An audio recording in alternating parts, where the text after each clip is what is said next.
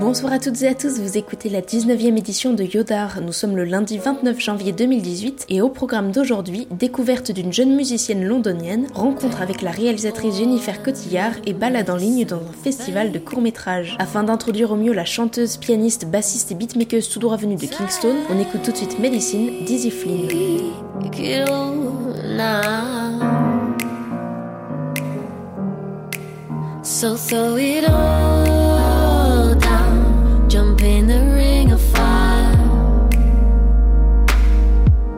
Say it's a long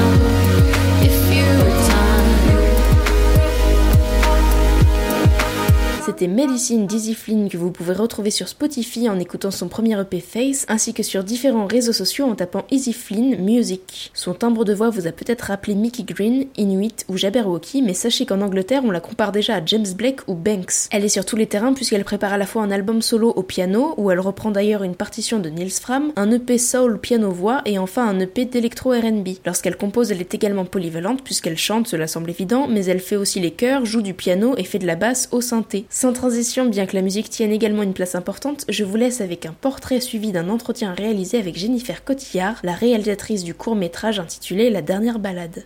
Bonjour, je suis Jennifer Cotillard, j'ai 29 ans et j'ai réalisé mon premier court métrage, La dernière balade. Euh, j'ai découvert un- une BD, enfin c'est plutôt un manga, mais vu que je suis pas du tout euh, connaisseuse dans la matière, moi je considérais plutôt ça comme une BD documentaire euh, de l'au- l'auteur Baku Yume Makura, un japonais, et dessinée par euh, Jiro Taniguchi, qui est mort malheureusement l'année dernière. Et c'est une BD qui parle en fait euh, de l'ascension des plus hauts sommets du monde, comme l'Everest qui fait euh, 8848 mètres d'altitude. Et en fait, ça parle de la passion qu'ont ces hommes euh, de gravir ces sommets. Et euh, ça raconte à quel point c'est le seul, le seul but dans leur vie d'atteindre, bah là en l'occurrence, le sommet de l'Everest. Et c'est très intéressant parce que euh, on apprend vraiment la technique de l'ascension, en fait, que ce soit les crampons, les bonbonnes d'oxygène qu'ils ont besoin de porter sur leur dos. Dans les années 20, ça pesait 14 kilos. Donc on apprend vraiment à quel point c'était difficile de gravir ces sommets. Et J'ai appris il y a pas longtemps aussi qu'on pouvait avoir des hallucinations très très fortes à des hauteurs, enfin aussi hautes. Et, euh, et j'ai entendu Sylvain Tesson en parler il y a pas longtemps dans une interview de Guillaume Gallienne qui disait qu'à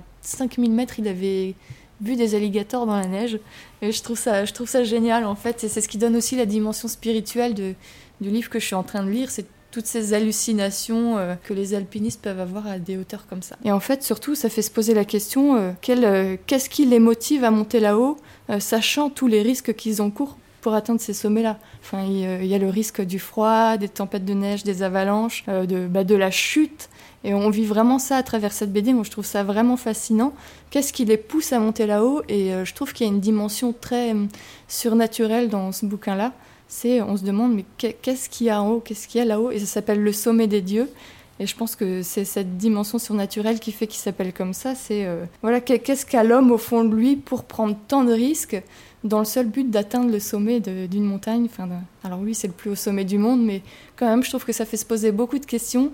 Ça replace l'homme dans un contexte, ça, ça rend tout petit. Euh, parmi ces décors euh, gigantesques de montagne. Et moi, je trouve ça fascinant. Enfin, en plus, j'adore la neige, les montagnes. Donc, voilà, c'est un livre que je conseille, qui est très très intense. Donc il y a cinq tomes, là je suis au cinquième, j'ai pas fini. Donc euh, voilà, j'attends la fin avec impatience. Bonjour Jennifer Cotillard, tu as réalisé La dernière balade et tu es aussi co-scénariste du projet. Est-ce que tu peux, dans un premier temps, me pitcher ton film? Alors mon film raconte l'histoire d'une euh, personne âgée, euh, en fin de vie, qui s'appelle Rose Dubois, qui passe la, ses derniers jours en maison de retraite, sauf qu'elle se répète sans cesse qu'elle a envie d'aller rejoindre un amant d'antan au Japon. Et euh, elle se répète ça quotidiennement. Et puis un jour, bah, elle finit par fuguer pour aller le retrouver, dans le but d'aller à l'aéroport et de le retrouver. Et sur son chemin, elle va croiser euh, des personnages euh, comme celui, le rôle de Swan, qui joue le rôle d'un sourd-muet, et Nathalie Kierzin, qui joue le rôle d'une ancienne auxiliaire de vie de ce personnage. Et tous les deux vont les aider à atteindre son but, c'est-à-dire d'aller à l'aéroport pour, pour aller à Tokyo. Ton film comporte une touche de tragédie mêlée à beaucoup d'onirisme. Est-ce que tu peux parler un peu de l'esthétique du film et de tes références Alors à la base, c'est une énorme référence au film très contemplatif de Takeshi Kitano. Alors euh, il a deux catégories de films, il y a ceux, les films de Yakuza, plein de sang, de coupage de doigts et tout ça, donc c'est pas cette catégorie-là. C'est plus la catégorie euh, voilà, très contemplative qui parle d'amour, beaucoup de mort. Et j'aime beaucoup la manière qu'a ce réalisateur de parler de la mort qui est très sereine, je trouve, très poétique. Donc euh, ça, c'est dans le fond, quoi. C'est ce qui me plaît euh, dans son cinéma. Euh, je suis très influencée par le cinéma japonais en général. C'est pour ça qu'il y a un esprit très japonais qui plane au-dessus du film. Et il a aussi une manière de filmer, une esthétique qui me plaît beaucoup dans le sens où tout est très frontal, un peu comme fait Wes Anderson dans ses plans toujours de face, de profil, de derrière. J'aime beaucoup ce genre de plan parce que je trouve que ça, ça nous rapproche énormément des personnages, de les observer en fait, d'avoir des plans frontaux, lents. Je trouve que c'est presque du théâtre en fait. Et puis, ben, concernant l'atmosphère, la musique, pareil, c'est très inspiré euh, du cinéma de Kitano en fait. Voilà, c'est un cinéma que j'adore depuis très longtemps et je voulais absolument faire euh, quelque chose autour de ça. On peut aussi parler des plans. Tu tournes beaucoup de plans longs, tu viens de le dire, caméra à l'épaule. C'était dans la même idée de faire des plans assez contemplatifs, ces plans séquences À la base, il n'y avait pas de plan à l'épaule.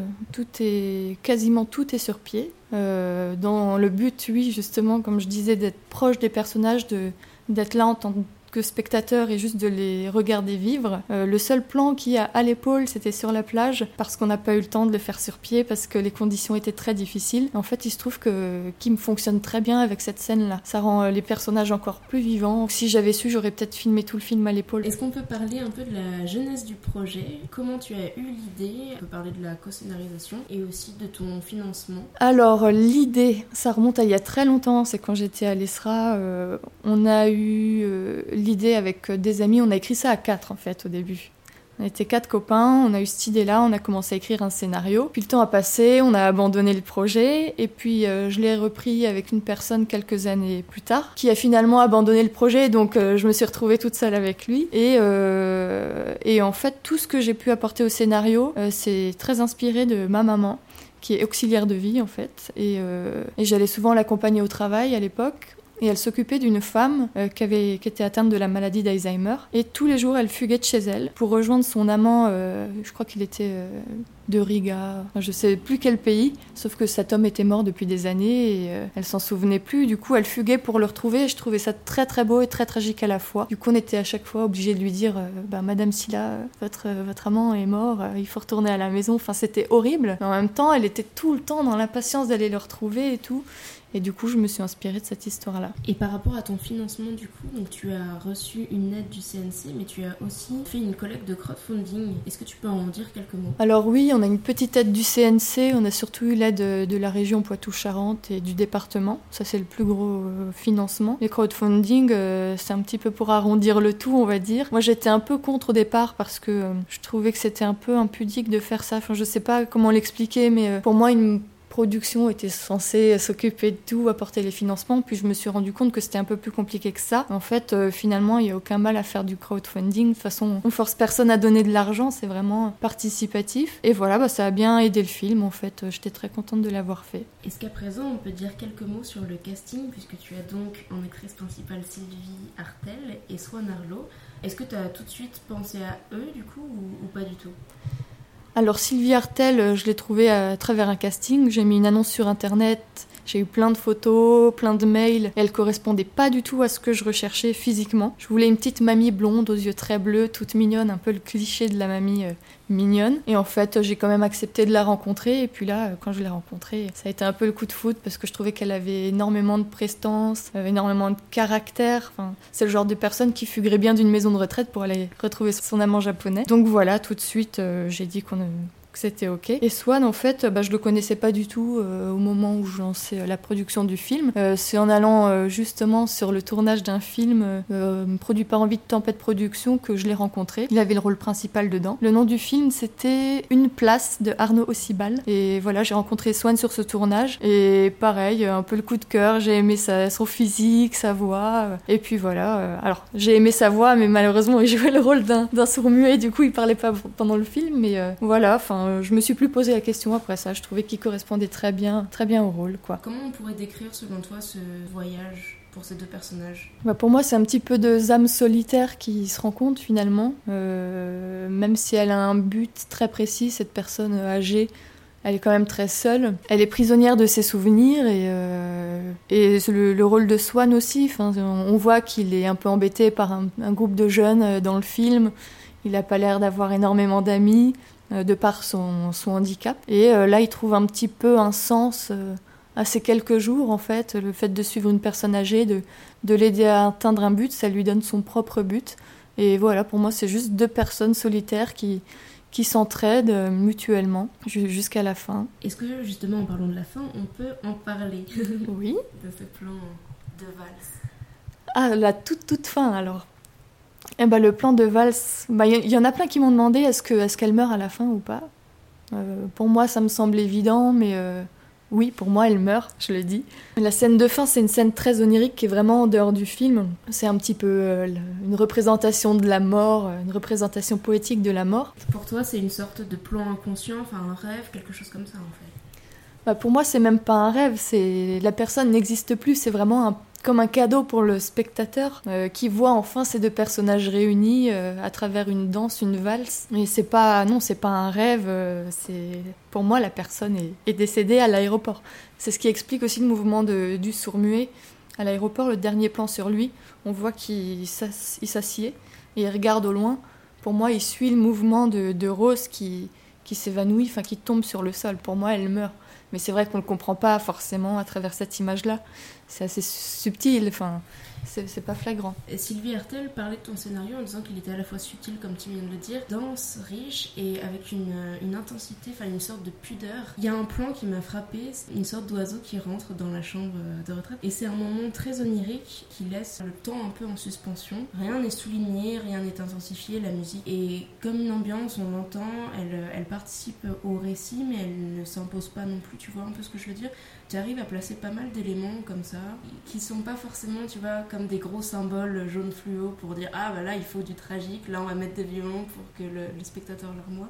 C'est vraiment pensé comme ça euh, depuis le début aussi. Bah après moi c'est ce que j'aime bien dans le cinéma, c'est que les choses comme le dit Sylvie, c'est quand les choses ne sont pas euh, dites, c'est quand elles euh, c'est quand on les voit à l'image en fait. Et c'est ce que je trouve dur dans les écritures de, scénarios en général, c'est qu'on a tendance à vouloir se justifier, expliquer les choses à l'écrit à travers des dialogues, alors qu'on peut juste les montrer. Moi, c'est ce que je préfère en tout cas. Et en fait, euh, si j'ai fait ça comme ça, c'est que c'est ce que j'aime dans les films de Kitano justement, c'est qu'il parle d'amour, de la mort. D'ailleurs, il a fait un film qui s'appelle A Scene at the Sea, qui parle d'un sourd-muet surfeur et de sa petite copine. Attention, spoil, euh, le surfeur euh, meurt noyé à la fin du film, mais tout se fait dans le silence parce qu'on est, on se met à la place des sourds-muets. Du coup, on assiste un petit peu à la mort, à la disparition, mais dans le silence. silence, enfin on n'entend pas. et j'aime cette chose-là de pas dire oh non il est mort. On le sait, on le voit et l'émotion, le visage suffit à le comprendre. Et voilà, moi j'aime beaucoup l'image en fait, juste voir l'image. Est-ce que tu penses que c'est propre au cinéma japonais en particulier ou pas? Parce que par exemple dans ton,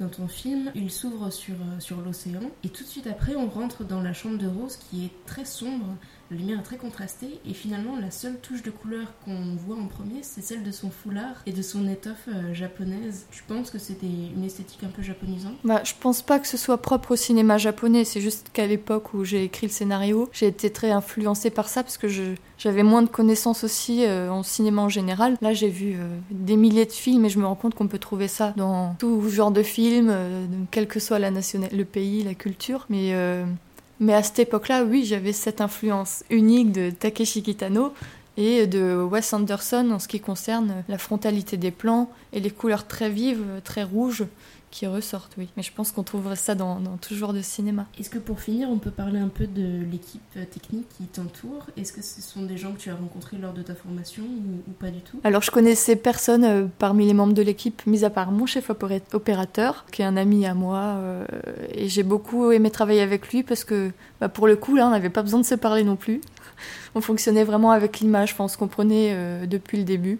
Je lui faisais totalement confiance, donc je me suis rendu compte à quel point c'était indispensable de bien s'entendre avec son chef-op. Et je connais aussi le compositeur euh, du film, qui a fait une musique extraordinaire, je trouve, qui dessert très bien le propos et surtout cette valse de fin. Et c'est ce qui donne un peu cet effet très onirique à la valse et je trouvais que c'était une excellente idée. Je suis très contente de la musique euh, qu'il a, composée. Tu veux qu'on finisse par une anecdote de tournage ou... Ah mais j'ai une super, j'ai une super anecdote à ah, te bah raconter. On va faire ça.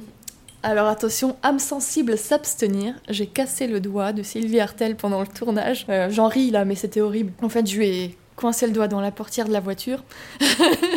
Et attention, c'était pas le côté de la portière qui s'ouvre, c'était le côté de la portière par lequel est attachée la portière. Donc là où ça fait bien mal. Et c'était un matin, il était tôt, on était fatigué.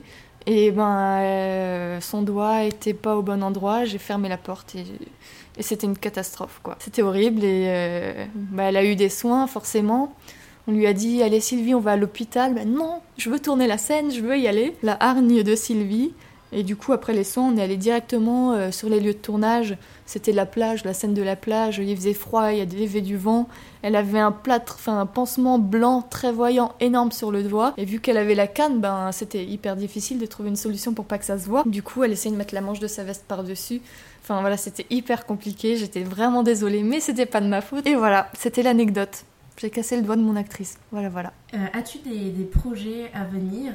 Oui, ben là j'ai écrit euh, deux futurs courts-métrages. Euh, le prochain là sera euh, un film assez réaliste mais qui frôle le fantastique. On va dire un film de genre que j'aimerais tourner éventuellement en Alsace chez moi. Et voilà, là je suis en pleine recherche de production en ce moment. Merci encore à Jennifer Cotillard de m'avoir reçu. Vous pouvez retrouver la bande-annonce de la dernière balade sur Vimeo, le lien sera en description. Et avant de parler du festival de courts-métrages, on écoute un autre titre d'Easy Flynn, voici Gracious. Thank you.